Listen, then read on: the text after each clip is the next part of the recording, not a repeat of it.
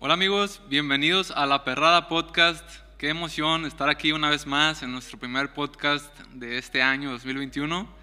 Y les animamos a que antes que nada le den like a este video si lo están viendo en YouTube, que sigan también el podcast en Apple Podcast y Spotify, que descarguen los episodios para que puedan escucharlos con mucha comodidad y en donde quiera que se encuentren. Entonces, bienvenidos una vez más. Sigan también eh, nuestras redes sociales, en Instagram, en Facebook. Estaremos ahí pendientes con todos ustedes. Y, bueno, la verdad es que estamos muy contentos de comenzar eh, este año con un eh, podcast nuevo, un tema nuevo. si no han visto el podcast anterior, si no lo han escuchado, también les invitamos a que lo vayan y lo escuchen antes de escuchar este, que puedan eh, verlo. Estuvieron participando Luz Esquivel y Andy Castañeda hablando del tema amor propio. La verdad que yo lo disfruté muchísimo y vayan a verlo, les va a gustar. Y saben que amigos, hoy no estamos solos, hoy estamos acompañados de un maestro de maestros en la materia. Hoy estaremos hablando de noviazgos, de noviazgo y sexualidad y le damos la bienvenida a Sebastián Mayoral Bernal.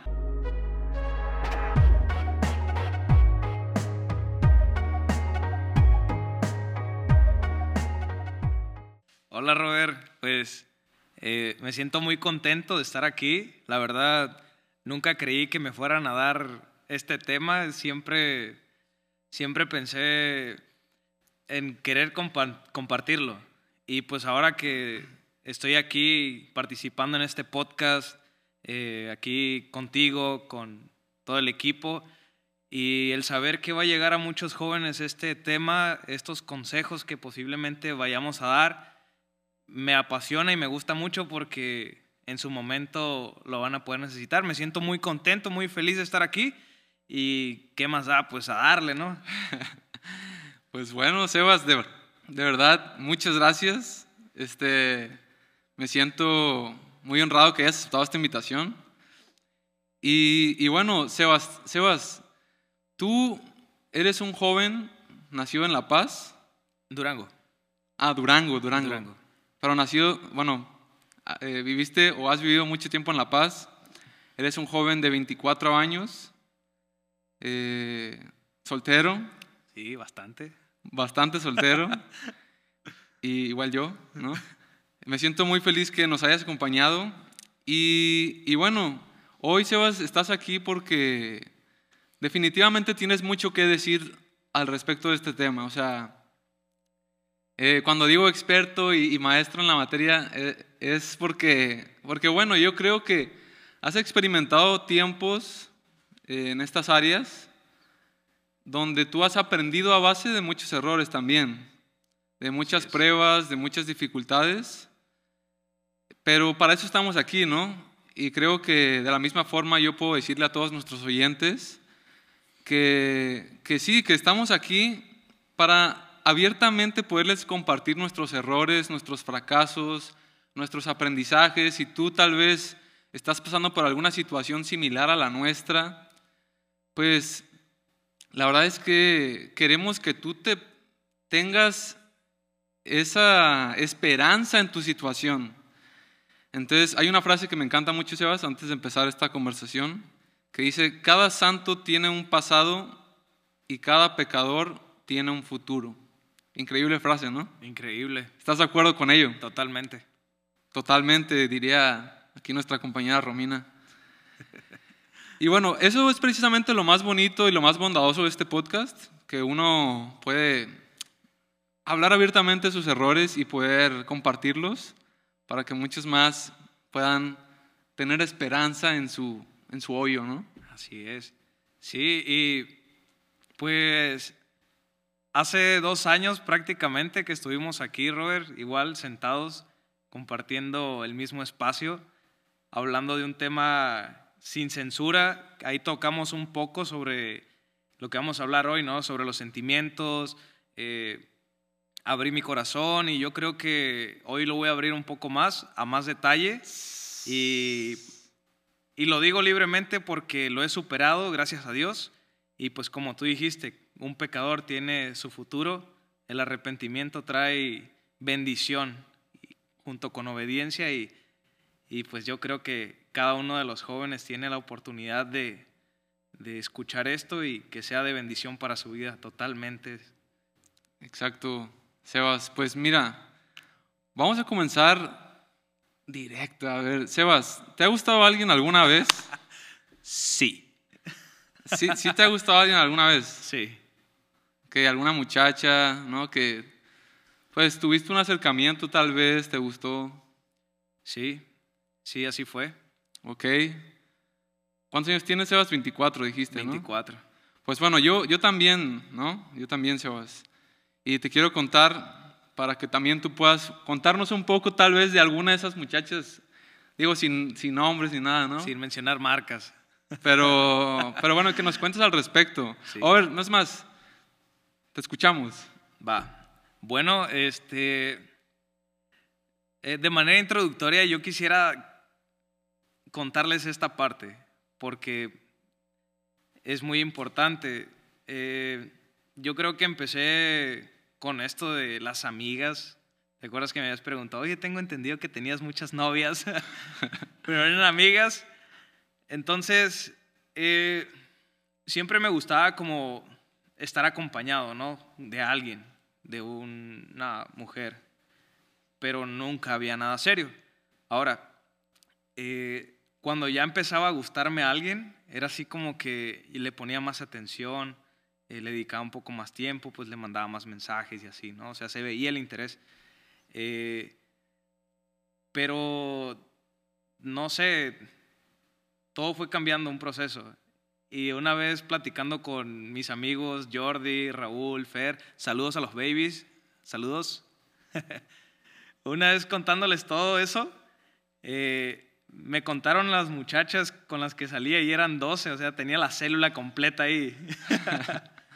O sea, amigas como cercanas, digamos. Amigas cercanas, nunca nada serio, nada de nada, solamente era como salía con ellas y platicamos solamente, nada más. Pero estaba ahí atorado, ¿no? Con, con ese tipo de situaciones de que me gustaba salir con ellas y tenía acercamientos con ellas verbales, pero nunca hubo como que, como que algo más allá. Más después, pero esa historia viene más después. Ok, lo hablaremos más adelante tal Sí. vez, ¿no? Pero bueno, a mí también, eh, Sebas, bueno, más específicamente yo te puedo hablar de, de dos momentos de enamoramiento, digamos, que fueron en ép- épocas diferentes, ¿no? Primero me gustó una y luego me gustó otra, ¿no? Ya que, que no se dio y todo. Y, y fue muy difícil porque yo también no, o sea, no, no fueron mis novias, ¿no? Ni siquiera de que andar quedando ni nada. En ningún momento yo abrí mi corazón o algo por el estilo. Pero en el tiempo de amistad, pues yo me obsesioné muchísimo, ¿no? Eh, me, me ilusioné, podríamos decirlo así, porque de repente yo podía ver pues, algunas esperanzas, ¿no? En, el, en, en- en la amistad, como para avanzar algo más. Pero nunca intenté nada porque desde el principio siempre busqué la aprobación de mis padres y de mis líderes. Entonces, desde el primer momento como que no hubo una aprobación. Y por eso es que yo mantuve una amistad normal, pero en esa amistad normal como que me seguía obsesionando y eso fue algo que me costó muchísimo. Entonces, posiblemente muchos de los que nos están escuchando se pueden eh, estar identificando con nosotros sobre el, sobre el tema. Eh, la verdad es que siempre fui muy obediente con los límites en esas amistades, pero sí les puedo decir que sufrí como si no lo hubiese, no, no los hubiese tenido. O sea, mentalmente y en mi, en mi alma, en mi corazón, estaba destruido. O sea, estaba muy, muy obsesionado. Y, y esto fue lo que sucedió, ¿no? Entonces alimenté mi sentimiento y sufrí bastante. Ahora, gracias a Dios, hoy por hoy me encuentro muy bien, ¿no? Ahora estoy bien y puedo estar aquí, como tú dices, Ajá. para hablar de este tema. Y perdón, posiblemente mi futura esposa pueda ver esto en algún, en, en algún momento, pero tal vez no, no lo conocía, ¿no? No sé. Sí, y yo quiero aprovechar, pues, ahorita que ya entramos en calor así, pues, para no irme muy, muy atrás, eh, te estoy hablando del 2017. En ese tiempo, pues yo estaba empezando mi ministerio en Kids, empezaba a dar clases, ¿no? Entonces, eh, pues conocí a una joven y pues empezamos a platicar, nos llevábamos bien, este, muy, pues se reía mucho, ¿no? Por todo. Y, pues como que a mí me, me causaba como que, órale, estoy siendo gracioso, ¿no? Decía, decía un señor, no, es que a los feos nomás les queda ser graciosos. Pero bueno, esta, con esta joven como que todo parecía ir bien. Y, y todo iba muy bien, pero tú, tú no sabías nada. En ese tiempo tú ya eras mi líder. Y nunca te lo dije porque por temor, ¿no? Y yo sé que hay algunos jóvenes que posiblemente estén atravesando algo así, que posiblemente hay una muchachita por ahí o un muchachito y no le quieren contar a sus líderes.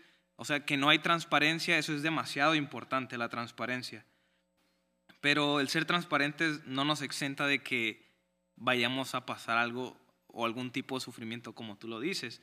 Tú mismo lo hiciste, fuiste transparente con tus papás, pero al mismo tiempo sufriste eso, ¿no? Entonces, con esta joven fue así como que nunca lo hablé contigo, nunca lo hablé con mis papás, nunca lo hablé con los pastores y, y pues todo ahí como que ya iba teniendo una distorsión. Y pues esta joven pues iba a mi casa de vez en cuando, había encuentros, este, y pues no tardó mucho en, en pues pasar lo mismo que tú pasaste, un sufrimiento. Yo creo que Dios ya me venía preparando porque pues gracias a mis amigos, a los que les mencioné, a los baby drivers, pues eh, es muy importante con- contar con ese tipo de amistades, Robert. ¿Por qué? Porque ellos te ayudan, te auxilian. Y y cuando yo me fui enterando de cosas, fue así como que, ala, nunca me lo imaginé. Y fue algo así como que mató el sentimiento. Una y- una, un proceso de ruptura, ¿no? Que viviste. Sí, exactamente. Entonces, yo me acuerdo muy bien una noche que antes de empezar a tratar con esa persona, escuché una prédica del pastor César que, llama- que se llama Conforme a las Profecías y él estaba platicando su testimonio sentimental. Entonces, después de esa noche no, no dormí igual, o sea, era inquietud en mí, había incertidumbre, y yo creo que Dios ya me estaba alertando algo ahí. Eso fue con, con la primer joven, ¿no? O sea, porque es una historia de, de dos, dos jóvenes que, que igual, o sea, dos, Como yo. sí, igual como tú, y este, pero a la otra ahorita te platico más. Ok. Sí, o sea, ah, perdón, no terminé. O sea, con esta joven se destruyó todo y, y pues entendí que era de Dios. Pero chicos, sean transparentes con sus líderes, con sus pastores y con sus padres porque es un apoyo espiritual tremendo, es muy bueno. Ese es mi consejo hasta ahorita. Excelente. Bueno, lo que acaban de escuchar son dos testimonios de Sebas, de Sebastián y yo, que experimentamos en etapas de nuestra vida estas desilusiones, podríamos decirlo así, ¿no? Eh, rupturas en cuanto a, a ese sentimiento ¿no? que teníamos. Y, y bueno, Sebas, creo que esto podemos tocarlo, tocarlo para comenzar porque, por ejemplo, ¿qué tiene que hacer un joven como yo, como tú, que en su momento vivimos situaciones así, como algunos que nos están escuchando en este momento? ¿Qué tienen que hacer jóvenes como nosotros para poder como vencer esta obsesión con las muchachas? O sea, con estas muchachas, por ejemplo, que, que, les- que, que- que vivieron desilusiones por, por algún motivo, no sé, ya sea o falsas ilusiones, ¿no? Que, que, que, el, que el joven vivió, o ya sea eh, engaños, ¿no? Durante esa relación, por decirlo. Sí. O cosas- cualquier cosa que haya sucedido, pero como un joven que ha salido de una situación así, ¿cómo, cómo puede vencer este endiosamiento o, o esta obsesión después de haber terminado con estas situaciones? Porque yo creo que a veces pasa eso, ¿no? Que, Sí. que bueno, uno vive estas situaciones, pero y aparentemente ya cortó con esas situaciones, pero en el corazón sigue ligado a esa persona como en el alma, ¿no? Sí. Entonces, ¿qué haría un joven como tú y yo? ¿Qué hiciste, tal vez, no? ¿Qué hicimos? ¿Qué les puedas aconsejar a estos jóvenes que nos están escuchando? Sí, eh, es que las endiosan, pues. Eh, mira, ah, yo creo que hay dos métodos para esto. Uno sí es brutal y el otro es el correcto. El brutal es el esperar a que esa persona te haga algo más fuerte para que tú puedas entender que no es para ti. Por ejemplo, eh, si a mí me gusta una muchacha y, y pues no, no se dio. Entonces yo estoy esperando a dame una razón más para olvidarte, ¿no? Para dejar de sentir por esto, por ti esto. Y, y esa persona pues va y, sale con otro muchacho y yo la veo y digo, ¿por qué me voy a esperar a, a sentir esto? Pues me refiero a, ¿por qué sentir un poco más de dolor y agarrar el 20 y decir, ok, Dios, ahora sí, ya que me dolió verla con otro así, pues ya, ya ahora sí ya entiendo. Y el otro método que es el correcto, eh, yo creo que es orar, buscar más a Dios, meterte a la fuente, o sea, prenderte de Él, pero machín. Y yo creo que Dios te trae paz, te trae tranquilidad y Él mismo quita todas tus, tus cargas, pues, porque que lo laboral es una carga, lo de la escuela es otra carga, lo sentimental es otra carga y muchas veces de las más pesadas porque es algo con lo que los jóvenes luchamos y puede llegar a muchas cosas. ¿no? Yo creo que la forma correcta de desligarse de eso es buscando a Dios y pidiéndole a Dios. Dios dice, háblenme y búsquenme y me van a encontrar si ustedes me buscan de todo corazón. Y luego en Salmos 37, creo, verso 4, dice, aún antes de que ustedes hablen, yo ya habré escuchado. Entonces, yo creo que el mismo clamor de nuestro corazón, Dios lo escucha y Dios nos da la respuesta y nos da paz, nos da tranquilidad. Y el buscar a Dios siempre, siempre va a ser el mejor método para dejar de sentir algo, cuando no es de Dios. Exacto. Yo estoy de acuerdo contigo 100%, este, a la, a la buena o a la mala, ¿no? Como dijiste. Y sobre todo, pues la buena, ¿no? Como dejarlo pues, en manos de Dios a través de, de la oración y todo, ¿no? Ahora, yo añadiría algo más, una acción concreta para todos los que nos están escuchando. O sea, si tuviste un acercamiento con alguna joven, ¿no? Y pasó lo que pasó, eh, y terminó esa amistad, esa relación, yo creo que algo muy, muy, muy tajante que uno puede hacer sabiamente, pues es dejar la comunicación, ya sea o por un tiempo prolongado o definitivo, Sí. ¿no? O sea, en mi caso ha sido definitivo, ¿no? Porque por, por mis circunstancias, por mi contexto de, de lo que, de lo que viví. Pero eso fue lo que me ayudó en mi proceso de restauración. O sea, mira, algún adulto tal vez nos estará escuchando y dice, ay, pobres adolescentes que sufren por, por una tontería, ¿no? Sí. Pero bueno, en su momento fue algo, a mi edad, a mi etapa, pues fue algo muy duro, ¿no? Sí. Porque era, era lo único por lo que podía sufrir tal vez en ese momento, ¿no? O era lo más grande que, no lo único, ¿no? Pero algo, algo que para mí en mi etapa de, de joven fue muy duro, pues, ¿no? No se compara, claro, con otras cosas más difíciles, pero bueno. Eh, esto fue lo que yo tuve que hacer, o sea, decidir tajantemente cortar relación, inclusive, por ejemplo, dejar de seguir a personas en Instagram, en Facebook, eh, todas estas cosas ayudan Sí. a que poco a poco tú puedas cortar relación y empezar a, a cortar estos sentimientos y a desaparecerlos de tu vida, ¿no? Que son sentimientos tóxicos que te hacen daño, que no basta el tiempo a veces, hay, hay que tomar decisiones. ¿Qué, opinas de esto? Sí, definitivamente tu método y como Dios te lo haya revelado de cómo hacerlo está súper bien.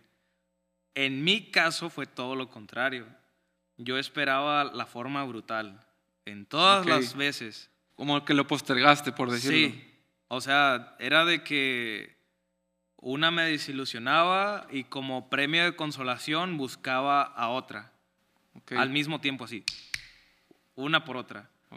Y no dejaba, no me sanaba de una cuando ya buscaba consolación en otra. O sea, no buscaba como una relación, ¿no? Buscaba como que llenar ese vacío, llenar ese vacío. Entonces, eh, hasta que un día decidí, ¿no? Dije, ok, ya estoy cansado, ya conociendo a Cristo, ¿no? Porque recibiendo de Jesús, yo seguía casi haciendo lo mismo, con menos chicas, pero seguía haciendo lo mismo, ¿no? Sí, Hasta que un día me cansé y dije, ya, tengo que parar, porque algún día va a venir la que es correcta y no puedo andar así. Entonces dije, tengo que hacer esto, tengo que cortar con todas de una, por, de, una vez por todas, así. Entonces fue así como que una decisión tajante, pero de tanto rollo que traía de hablar con una y con otra, pues de repente como que o ellas me buscaban o yo de repente las buscaba o, o este, pero ya la decisión iba tomando forma, ¿no? Iba, dije, quiero que sea tajante y obviamente le pedí a Dios, Dios ayúdame a ser fuerte en, que si veo a alguien y, y le quiero hablar, como que aguantarme esas ganas. Pero sí, uno de los consejos, Robert lo dijo, ser tajante con esas decisiones y es de primera instancia cortar con conversaciones con, con personas que, que posiblemente te vayan a causar algo, ¿no? Un- algún sentimiento. exacto. Y esto me recuerda mucho a un pasaje bíblico que precisamente leíamos en estos días, cuando Abraham ofrece a su hijo Isaac, ¿no? O sea, a lo que más amaba, ¿no? O a la Sí. persona a quien más amaba tuvo que ofrecerla en sacrificio. O sea, claro, sabemos la historia que, que Dios lo detuvo, la mano de Abraham, y, y proveyó a ese cordero, ¿no? Para el sacrificio. Pero fíjate, esto lo permitió Dios para probar el amor de Abraham para con él, para con Dios. Pero hay veces que nosotros nos tomamos de, las, de, de esas palabras como religiosamente y podemos decir, bueno, es que tal vez Dios me está pidiendo esta relación, pero tal vez en algún momento a Dios se le va a ocurrir la maravillosa y gran idea de decir, detente y no lo hagas. ¿no? Y, y vas a volver con esa amistad, esa relación. Pero la verdad es que no. La verdad es que hay veces que Dios te va a pedir que lo entregues Sí. y que nunca jamás va a volver esa persona, ¿no? Pero que simplemente por obediencia a Dios, Ajá. Él te la va a pedir y lo vas a tener que entregar. Sí. Y sabes que ahorita que, que estás hablando sobre el sacrificio de, de Isaac, el posible, este, yo, yo siento y me, me, este, como que me siento identificado. ¿Por qué? Porque cuando me tocaba renunciar a alguien y que sí estaba así como que muy enamorado, muy piñado, muy clavado, este, ofrendaba a Isaac como 10 veces. O sea, como que un día sí y Como otro que, día como, que... decía a Dios, Dios, o sea, te entrego esta relación, te entrego esta persona y como a la semana ya andaba chateando con ella otra vez. O sea, y, y luego me volví a piñar, me volví a piñar y ah, para los que no sepan que a los que no sepan qué es piñar es como enamorar en un contexto andar piñado. andar piñado. este, pues como que me volví a clavar, ¿no? Me volví a enamorar y, pues ya que sentí eso otra vez y luego Dios me confrontaba, era como que, Dios, pues aquí está otra vez esta relación y, o sea, yo me imagino, yo me imagino que si hubiera tenido a, a Isaac así, me hubiera dicho, jefe, ya no, ya cálmese o no sé. Pero aparte, este, yo creo que el, el hecho de renunciar a algo así que, que no está yendo por ningún camino y sabes tú que no es de Dios, pues yo creo que es lo correcto. Perfecto. Pues bueno, saliendo de, de ya de, de este hoyo, digamos, ¿no? Eh, el, el podcast no es precisamente de hablar de solamente de, de nuestros errores, ¿no? Aunque bueno, es muy esperanzador. Sí. Yo creo que ya a lo que dijimos ya le sirvió mucho a muchos. Pero bueno, ahora yo creo que hay muchos más también interesados en escuchar, pues, qué poder hacer, ¿no? O sea, enfocándonos en el futuro de, de nuestros oyentes, Sí. en sus sentimientos y en su futuro matrimonio. Sí.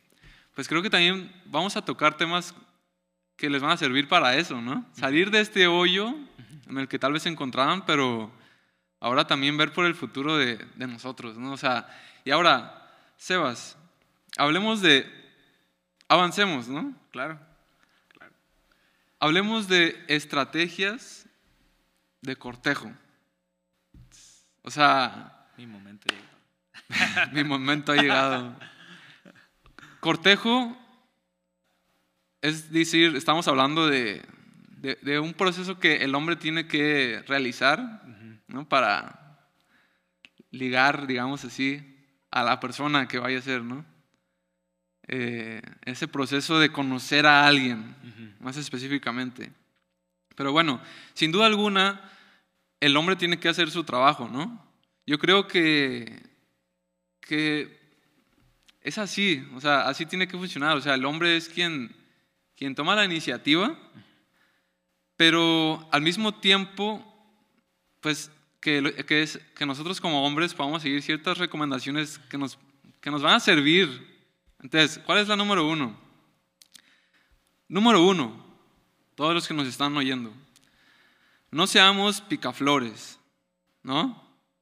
O sea, ¿qué hace un picaflor? Anda detrás de todas para ver cuál pega, para tener cola, ¿no? Atrayendo a, a todas. Eso los hace sentir bien, los hace sentir codiciables, ¿no? O sea, eso hace un picaflor. O sea, andar enamorando a todas para sentir eso, ¿no? El que sentirse poderoso, Sí. en pocas palabras. Entonces, ¿qué le dirías a, a esos bros? O sea, escoge a una, bro, algo así como... Sí, definitivamente yo creo que, bueno, es que yo sí fui un picaflor. Pero de la forma buena, o sea, Ah, caray. O sea, nunca buscaba como estar con ellas íntimamente. ¿Sí me entiendes? Sí. Siempre, o sea, buscaba compañía, pero era con una, era con otra, ¿no? Va. Ok. Entonces, yo le diría, oye, pues, ¿sabes qué? O sea, en un plano general, no espiritual ni nada, o sea, porque sé que va a haber personas que nos estén escuchando y tal vez no, no tengan como que una relación con Dios y vayan a entender, ¿no? Pero así, en un plano general, es como, ¿sabes qué? Pues la que más te guste o la que más te llame la atención, pues decídete y conócela. Sí, o sea, decídete antes de andar saliendo y de andar chateando y... O sí, sea, o sea, conoce, conócela, conoce su corazón también y decídete por una, porque pues con una es con la que te vas a quedar. sí, claro, o sea... Y, y- y a qué nos referimos con esto, Sebas y yo? O sea, no es que no, no, le va- no vas a ver a los ojos a ninguna mujer y que no la vas a saludar. O sea, no estamos diciendo esto, o sea, estamos diciendo... O sea, sé sabio en tus relaciones, ¿no? Sí. O sea, dale calma, o sea, ve el panorama, como dice Sebas, ve quién, quién te gusta, o sea, mm, no sé, bien, ve quién te cae bien, o sea, y, y, y como decide bien a quién vas a conocer, pues. O sea, no andes tratando de... Yo creo que se puede conocer a alguien como de lejecitos. Sí, incluso la recomendación que pues nos han hecho pues tanto tú como otros líderes es que conoce a esa persona realmente como es, o sea, en grupo. En un grupo. Sí, o sea, en tu círculo de amigos tú vas a saber cómo ella actúa, porque el lado bonito lo puedes observar estando tú y, y la otra persona, pues siempre queremos dar la mejor versión de, de ti, ¿no? Este, por ejemplo, en el ministerio que estoy en las reuniones de jóvenes, primeras impresiones, y hay veces que nos quedamos con primeras impresiones todo un proceso, y no, no me conocen o no la conocen realmente como es. Entonces, yo creo que en salidas en bolita es donde vas a conocer bien a la persona, cómo actúa con los demás, cómo los trata a los demás y así. Y yo creo que eh, cosas así son las que a veces te piñan más. Exacto. Tienes razón. Ahora, el segundo recomendación, segunda recomendación. Antes de decidir por su físico y carisma, es decir, si te, si te gusta físicamente o, o, su personalidad, ¿no? Antes de decidir eso, como decías tú precisamente ahorita, o sea, descubre quién es esa persona a la que quieres acercarte. O sea, ¿qué, qué podemos hacer con eso? O sea, claramente jamás podremos conocer a alguien por completo, nos tomaría una eternidad definitivo. Pero lo que decíamos ahorita, o sea, puedes conocerla a través de esa observación, de cómo se relaciona con los demás, como bien decías. Podemos inclusive tener referencias de, de ellas preguntando a otras personas, ¿no? Por ejemplo, ¿con quién se junta? Este, todas esas preguntas son buenas y, y te das cuenta de quién es esa persona. Tal vez no a profundidad, pero lo suficiente como para poder decidir acercarte o no. Entonces, bueno, ese es el segundo paso, que ya lo habías hablado también. Sí. Pero ahora, el tercero y último de estrategias de cortejo es interesante también. No seas intenso. me ha pasado, silencio. Me ha pasado. Momento de silencio por aquellos soldados que se identifican. Ah, eres tú, yo lo sé. Ah. Estamos hablando de ti.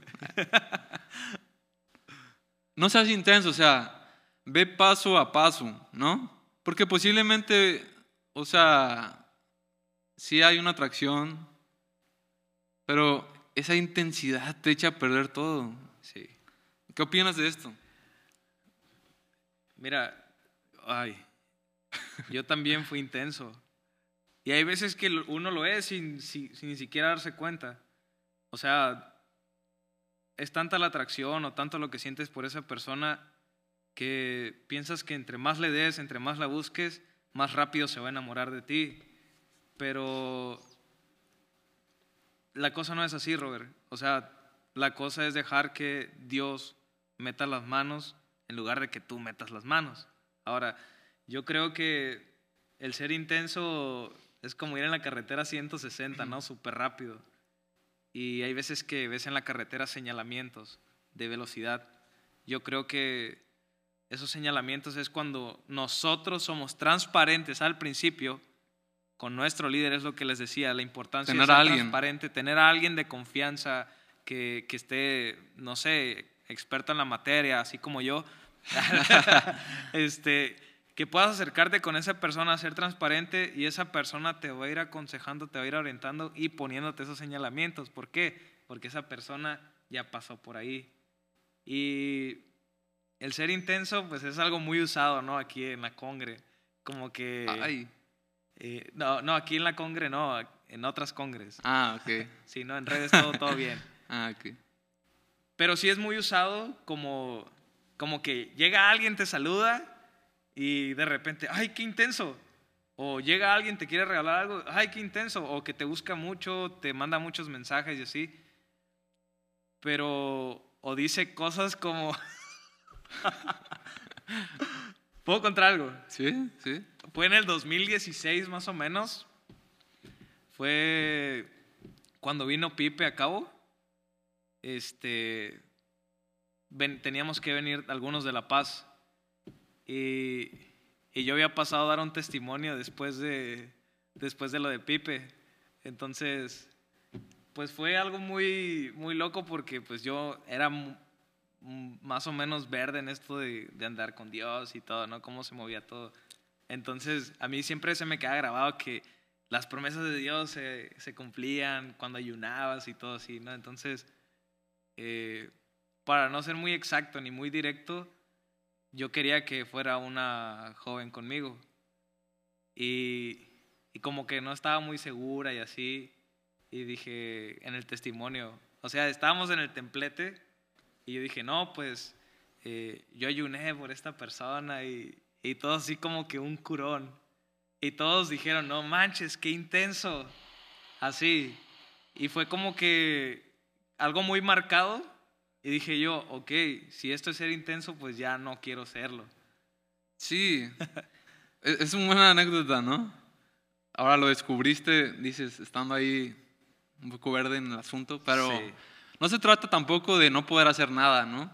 Ah, no. no, no. O sea, creo que uno puede, como lo dijimos al inicio, o sea, uno toma la iniciativa. Ahora, yo personalmente, cerrando con estos tres puntos de cortejo, estrategias de, de li- de ligar, sinceramente yo personalmente no me animaría a dar un paso más si yo no veo primero una señal de la otra persona, ¿no?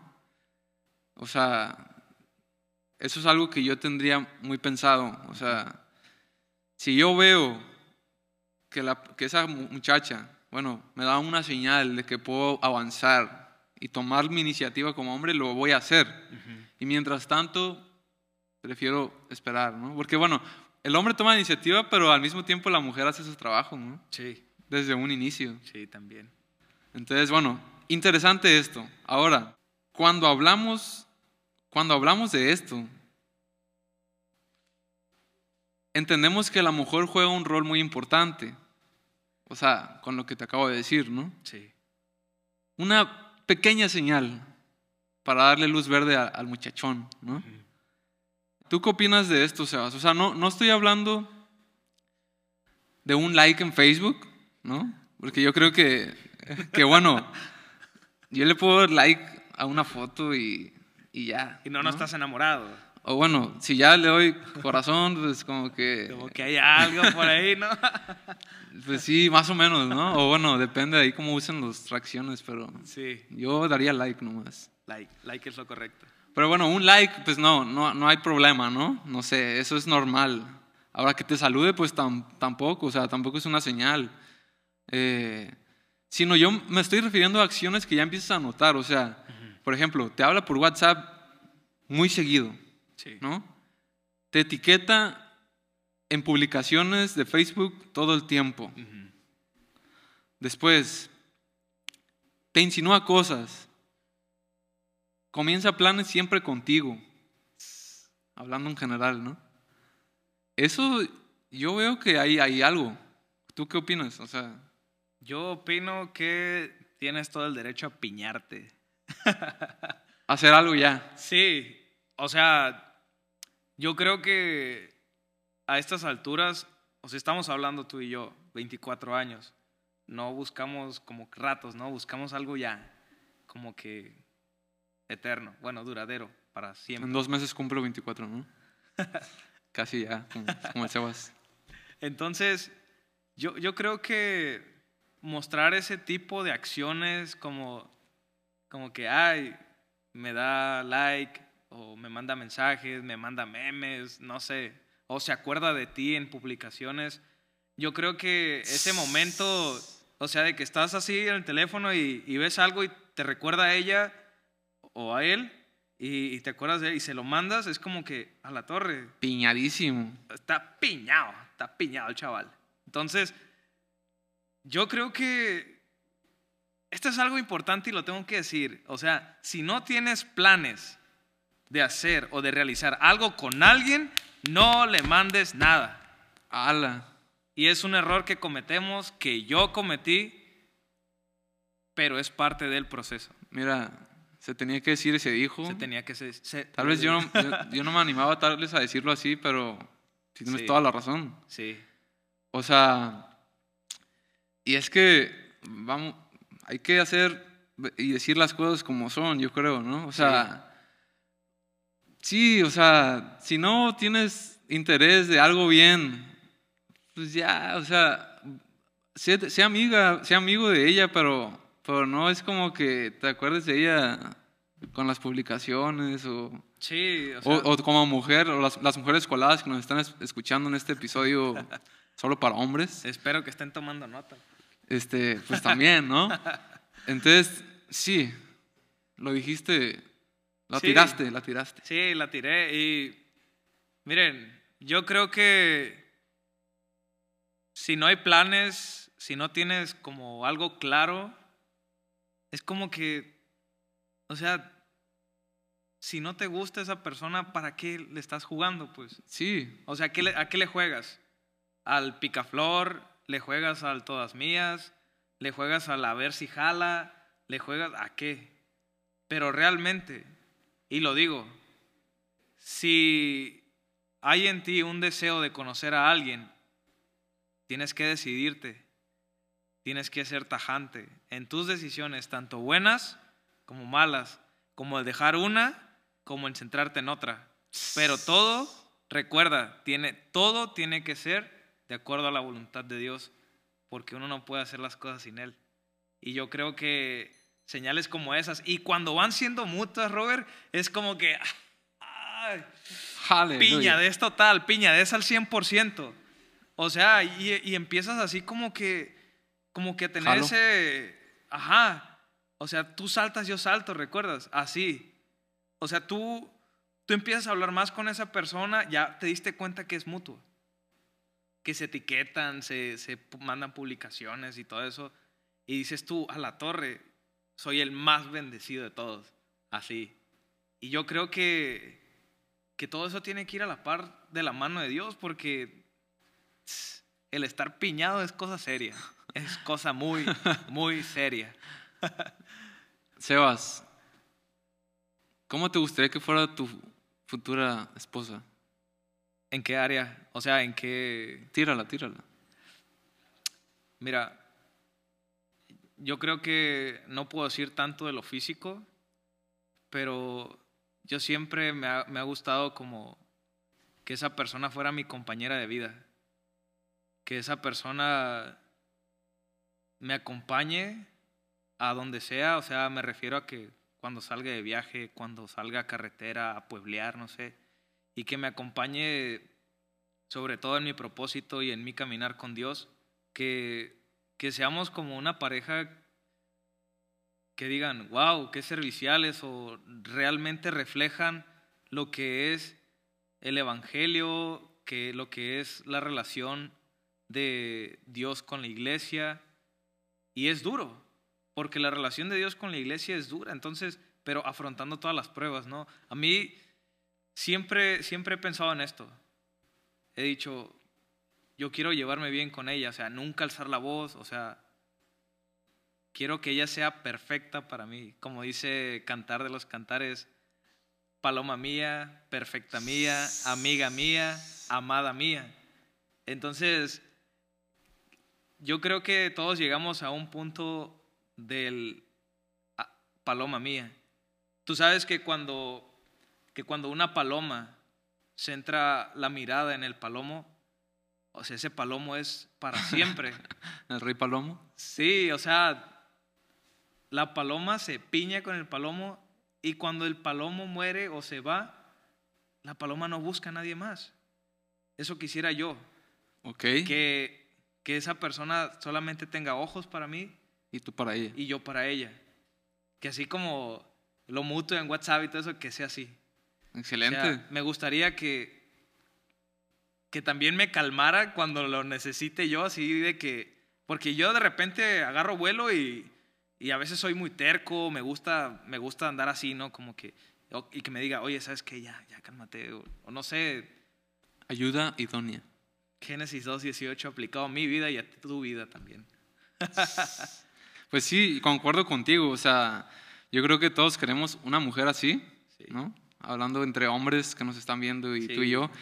Y, y sí, yo igual, yo creo que estaría muy satisfecho con que no, no soy muy exigente, ¿no? Así como tú dijiste, de que no, no he pensado tal vez mucho en lo físico, pero bueno, que nos guste físicamente, ¿no? Así es. Creo que tanto a las mujeres lo quieren así, que les guste a alguien físicamente, nosotros también, ¿no? Sí. Que nos guste físicamente y, y sobre todo, pues bueno, también que me caiga muy bien, que sea una compañera como, como tú lo dices y que me ame más a, que ame más a Dios que a mí. Sí, Creo que eso te va a librar de muchas situaciones innecesarias. Sí, porque, o sea, muchas veces en las relaciones es el temor de uno, que el otro le falle. Pero cuando esta persona ama más a Dios que a ti, estás en completa paz porque sabes que Dios está detrás de todo. Y, eso es súper importante, sentir paz en su corazón. Eh, es súper importante. Yo te comentaba hace dos años que, que había una paz en mi corazón que, por cierto, aún mantengo y eso me ha ayudado a como a seguir caminando, ¿no? Firmemente. Pero eso que dices tú, que te guste físicamente, yo creo que eso es lo correcto, porque yo creo que buscamos y miramos y conocemos el corazón en lugar del físico. Exacto. Muy bien, pues hasta ahora ha sido todo muy edificante, todo este tema muy romántico a los que nos están escuchando, muchas cosas que se han aclarado, ¿no? Tantas cosas buenas. Ahora, también algo que quiero que quede muy claro a todos nuestros oyentes que, que nos están escuchando todavía y viendo, queremos decirles que al mismo tiempo que nos vemos muy románticos, también queremos ser muy realistas. O sea, decirles la verdad de este asunto. ¿Y cuál es la verdad de este asunto? Pues mira, la verdad es que casar, casarte ¿no? o tener novia no es la meta número uno de la vida. Así es. No es la meta número uno de la vida. O sea, yo creo que hay muchas personas que se casan, que se casan pensando que al casarse van a encontrar una plena realización de su vida y van a ser las personas más felices del universo. Ahora, tiene sentido esto, pero no es así 100%. O sea, el casarte no es la meta número uno de la vida y tú puedes ser muy feliz sin esposa o si nos estás escuchando y eres mujer, sin esposo. esposo. ¿Por qué? Y vean lo que dice la Biblia. No es bueno que el hombre esté solo. Algunos dirán, ah, pues te estás contradiciendo, brother, ¿no? Estás dando el versículo equivocado. Pero ¿saben qué? No estoy dando el versículo equivocado. Cuando la Biblia dice, no es bueno que el hombre esté solo, es porque gracias a Dios tengo amigos como Sebastián. Y como muchos otros más amigos. Y cuando yo estoy en conjunto con un grupo de amigos buenos y fieles, no estoy solo. Entonces, no significa únicamente a estar solo sin una mujer. Tremendo esa revelación. Sí, recién bajada. Recién bajada del tercer cielo, ¿no, Sebas? Del tercer cielo, así es. Quiero que este es un principio muy importante para platicar. Eh, pero bueno, claro, si tú y yo, que me incluyo, ¿no? queremos casarnos, pues nos vamos a casar en algún momento. O sea, se nos va a dar la oportunidad. Sí, así es. Y al, el otro día estaba escuchando una prédica de Andrés Speaker y estaba hablando sobre me caso. Entonces él decía, bueno, hay muchos que piensan o que dicen, bueno, tengo el don de la soltería, ¿no? El apóstol Pablo fue soltero y, o sea, yo creo que fue de los meramente en el Evangelio. Jesús fue soltero. Jesús fue soltero. Yo soy soltero. Yo soy soltero. Pero eso no impedía que ellos siguieran con el llamamiento de, Cristo Jesús. El mismo apóstol Pablo lo dijo en Filipenses 3, 13 al 15. Dijo, hermanos, no pretendo que yo lo haya alcanzado todo, ¿no? Pero me enfoco en lo que viene y en el supremo llamamiento que es en, Cristo Jesús. O sea, no necesitas casarte a fuerzas como para completar el ministerio o el propósito de Dios. Pero es algo que, como dice Robert, Dios nos da la oportunidad de conocer a alguien y pues ahora sí, ¿no? Que el hombre no esté solo, le haría ayuda idónea. No es bueno que el hombre esté solo, le daría compañeros como Robert. Le daré compañeros como Jordi, como Fer, como Raúl y todos los que nos acompañen en algún momento, ¿no? Que, que queremos contar. Y fíjate que hoy tu papá predicaba sobre los árboles este, secoya, ¿no? Ajá. Que son árboles grandísimos y que debajo del subsuelo tenían raíces entrelazadas que parecían redes y que entre ellos se ayudaban. Yo creo que ahí aplica, el no es bueno que el hombre esté solo, o sea, pondré compañeros idóneos para su fortaleza y para su ayuda. Wow. Yo creo que, como dice el versículo, hay amigos que parecen hermanos y que pueden ofrecerte hasta su vida, ¿no? Por ti. Y, y yo creo que ha sido una bendición poder contar con ese tipo de amistades porque son los que nos ayudan en momentos difíciles. Excelente.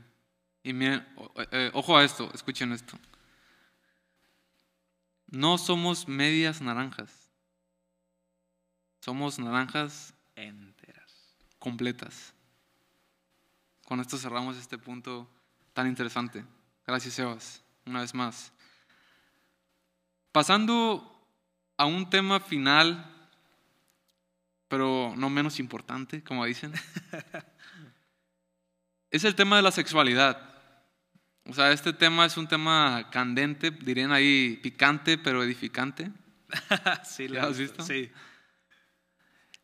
Este tema de la sexualidad está 100% involucrado al tema sentimental, ¿no? Porque bueno, Dios lo planeó así, o sea, las personas se gustan, son novios, se casan y la ley o el ciclo de la vida ¿no? es reproducirse y Dios planeó la reproducción a través de la sexualidad y de los deseos sexuales y estímulos sexuales, ¿no? Pues posiblemente si no fuera así no habría hijos, ¿no? Entonces es parte de, de la vida, es normal, es natural. Cuando cumples 12, 13 años, pues tus hormonas, Estallan. sí, ¿no? Se despiertan en esa área. Ahora, es un tema normal, es un área que Dios depositó en nosotros, pero las relaciones sexuales, cuando hablamos de ello, estamos hablando que se den dentro de un matrimonio, ¿no? Según el plan perfecto de Dios que Él diseñó. Ahora, lamentablemente, hay muchas desviaciones. A todos los que nos están escuchando, ustedes se identificarán con algunas de estas desviaciones. ¿Cuáles son esas desviaciones sexuales? La pornografía, la masturbación, la fornicación, que es cuando tienes relaciones sexuales sin estar casado. Eh, otra más sería la prostitución, por ejemplo, ¿no? el negocio sexual que existe en todas las ciudades del mundo. Sí. Y el adulterio también, cuando tienes relaciones sexuales co- con alguien que no es tu esposa, ¿no? Con otra persona. Entonces, eh, todas estas cosas son desviaciones sexuales, son prácticas distorsionadas del sexo. Pero, ¿por qué distorsionadas? Vamos a, a leer este versículo, Sebas. 1 Corintios 7:3. Dice, el esposo debe satisfacer las necesidades sexuales de su esposa y la esposa debe satisfacer las necesidades sexuales de su marido. Más claro que el agua, ¿no? Entonces, no es la masturbación la que va a satisfacer tus necesidades, no es la pornografía, no es la fornicación, es tu esposa. Sebas, ¿cómo ha sido tu proceso personal? Que en algún momento nos has platicado. Pero ¿cómo ha sido tu proceso personal para vencer este tipo de desviaciones Es- sexuales? Ok, este. Sí he sufrido. He sufrido bastante a causa de la pornografía y la masturbación. Eh, no me da pena decirlo porque es algo de lo que Dios me ha librado. Yo creo que he experimentado la total libertad de parte de Dios que Amén. puedo decir esto para edificación, no como para recordarlo, para edificación de otros. Y es algo de lo que ninguno está exento, Robert. A cualquiera le llega ese tipo de cosas, tanto hombres como mujeres. Eh, yo creo que es una de las formas más sutiles y perversas del enemigo el querer atacar a algún creyente o a alguien que no es creyente, porque es algo que te hunde y te lleva al sufrimiento. Pero eh, para este proceso mío, pues además de buscar a Dios intensamente, abrir mi corazón, eh, ha sido como ocuparme, ¿no? Como bien dijimos hace rato, no es bueno que el hombre esté solo, pero no es bueno que el hombre también esté de ocioso. Porque en la ociosidad, el no hacer nada, te llegan pensamientos de que hace esto, hace el otro. Y. O pasaba alguna depresión y me lo merecí, según yo, ¿no? Ay, me lo merezco, es un premio. Para alivianarme. Como para alivianarme, como para autoconsolarme. Como que buscaba ese pretexto. Lo hablo de mí, no de nadie más, porque a mí me pasó.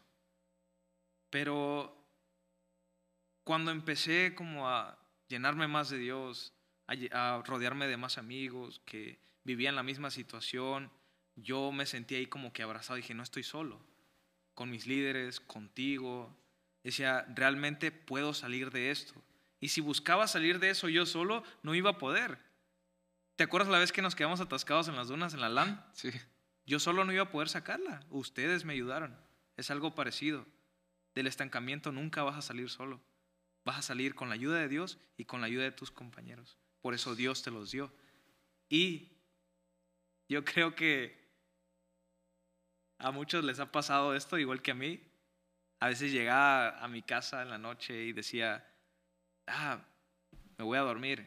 Pero terminaba cometiendo mis burradas y me sentía el hombre más sucio y miserable de todos.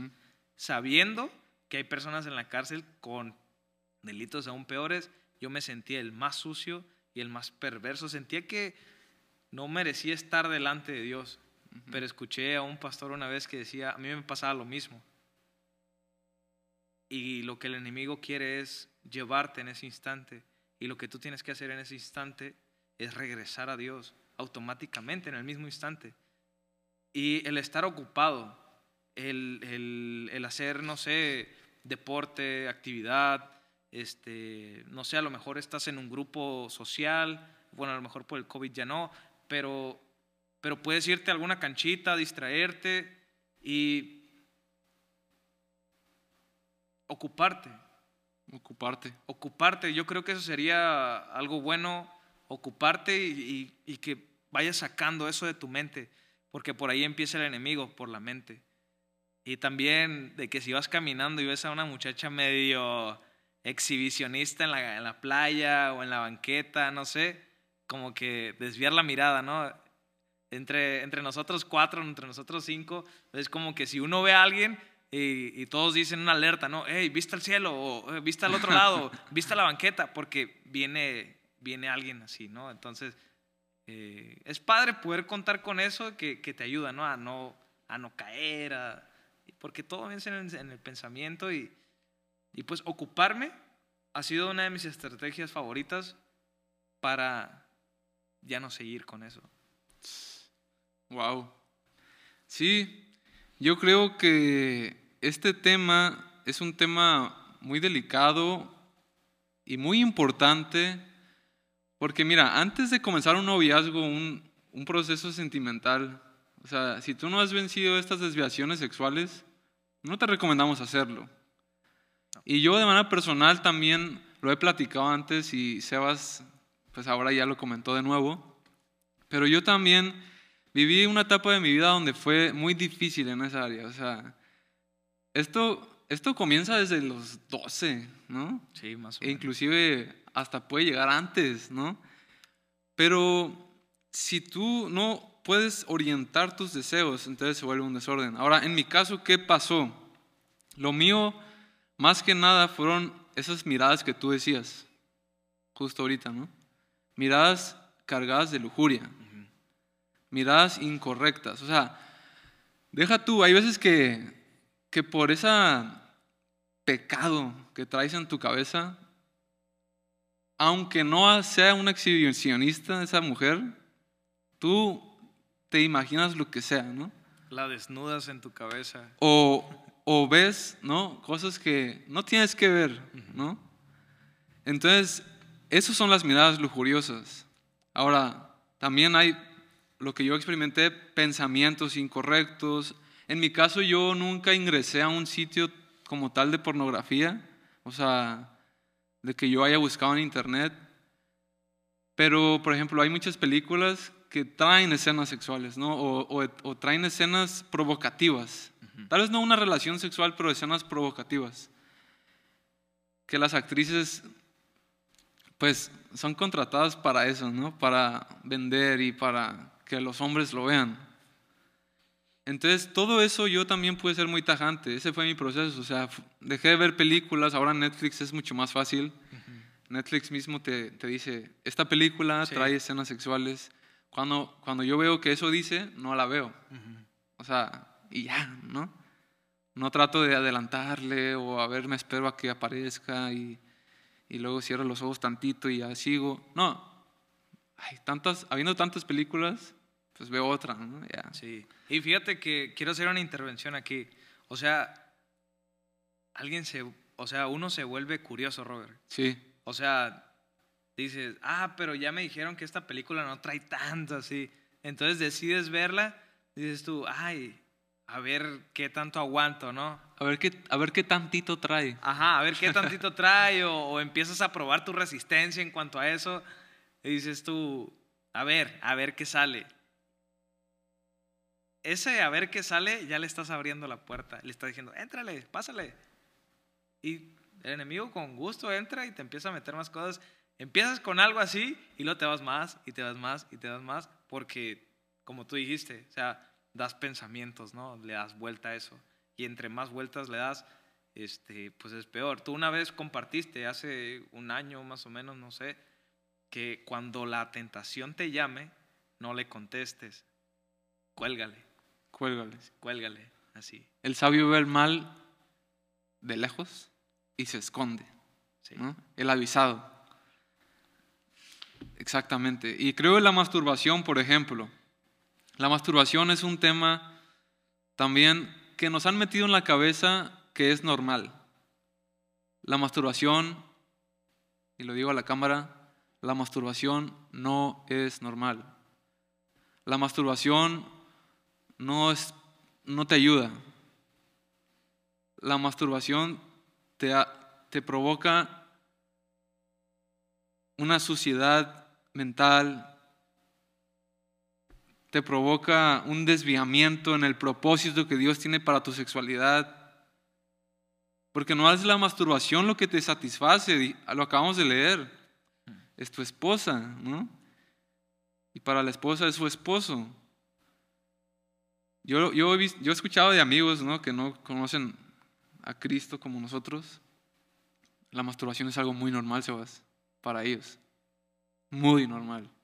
Y yo he escuchado de ellos mismos que dicen en la mañana y en la noche, ¿no? Por 10 años seguidos, ¿no? Imagínate. Estamos hablando de miles de veces, ¿no? Y es una adicción, es un vicio. ¿Y por qué estamos diciendo todas estas cosas? Porque Dios puede hacerte libre, como nos pasó. Así es.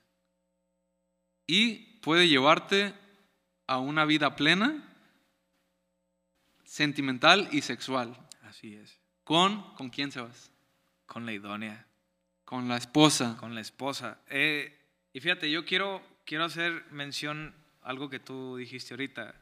Eh, dijiste que si no has superado ese pecado o esa adicción o esa, eh, esa, eso que estás practicando, la masturbación, la pornografía, pues es mejor que no te acerques a nadie a expresarle o abrirle tu corazón, ¿no? Porque hay que estar bien uno. Uno tiene que estar firme, tiene que saber lo que quiere. Y yo, yo siento que, o sea, a mí me pasaba esto. O sea, yo decía, o sea, ¿cómo quiero tener una novia y estoy haciendo esto? O sea, está mal. Por más normal que le parezca a los que no, a los que no son creyentes, pues está mal. Yo creo que lastimarías, aparte de que te estás lastimando a ti mismo, lastimarías el corazón de, pues, de tu esposa, ¿no? O sea, eh, hay una designación para la esposa y una para el esposo en ese tema y lo acabas de leer, que uno por otro tiene que satisfacer esas necesidades. Y yo te digo a ti que si estás practicando algo así o lo llegaste a practicar, pues cierres con eso, cortes con eso de raíz y vuélvete a centrar en Dios. Y ahora sí, si te gustaba una muchacha o algo así, pues háblalo con tu líder, dile que ya estás bien así, que ya estás bien asá. Entonces, yo creo que eso te da más seguridad porque el pecado, Robert, es, creo que te detiene, te frena las bendiciones. Y a mí me pasaba porque decía yo, ay, es que ¿por qué no avanzo aquí? ¿O por qué no avanzo acá? Y de repente me acordaba, ah, es que hice esto ayer o antier. Y Dios me confrontaba. A mí solito me confrontaba. O hay veces que con amigos también me, que, que me platicaban y yo así, a la torre, parece que me está... sentía, sentía recio. Y, pero no intentes nada si estás en eso. Yo tenía un, un amigo que me, que me decía, y es que sientes esa satisfacción, pero después de que lo haces, te sientes de la patada. Sí. ¿no? ¿Por qué? Porque no fuimos diseñados para la masturbación, no fuimos diseñados para la pornografía, fuimos diseñados para el propósito de Dios en el matrimonio. Así es. Entonces, como bien dijiste, Sebas, yo creo que hay esperanza para todos aquellos amigos que nos están viendo en este momento. Hay esperanza para sus sentimientos, para su sexualidad. Y hay una vida por delante. Entonces, pues, amigos, espero que les haya servido este episodio. ¿Cómo te sentiste, Sebas? ¿Bien? Uy, me sentí de lo mejor. Siento que. Siento que fluí, siento que.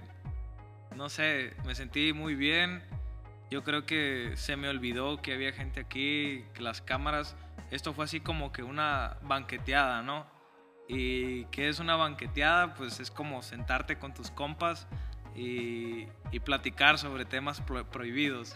O sea, Ya no tan prohibidos. ya no, traen, ya no tan prohibidos, pero temas que no puedes hablarlos así al aire libre con mucha gente, ¿no? O sea, un espacio diseñado y yo creo que hablar de estos temas en un podcast que lo van a escuchar muchos más jóvenes y adultos también, este, yo creo que nos inspiró y pues todo fluyó, pero me sentí súper bien, súper, súper bien. Excelente, Sebas. Pues un gusto, Sebas. Gracias por estar aquí con nosotros. Espero les sirva a todos este episodio. Eh, gracias por vernos. Y regresen si tienen que regresar en algún punto de los que hablamos. Pues ya están amigos. Nos vemos pronto. Y gracias por vernos. Esperen el otro episodio, chicas, las mujeres. Tenemos un episodio preparado para ustedes y nos vemos pronto. Bye. AXA.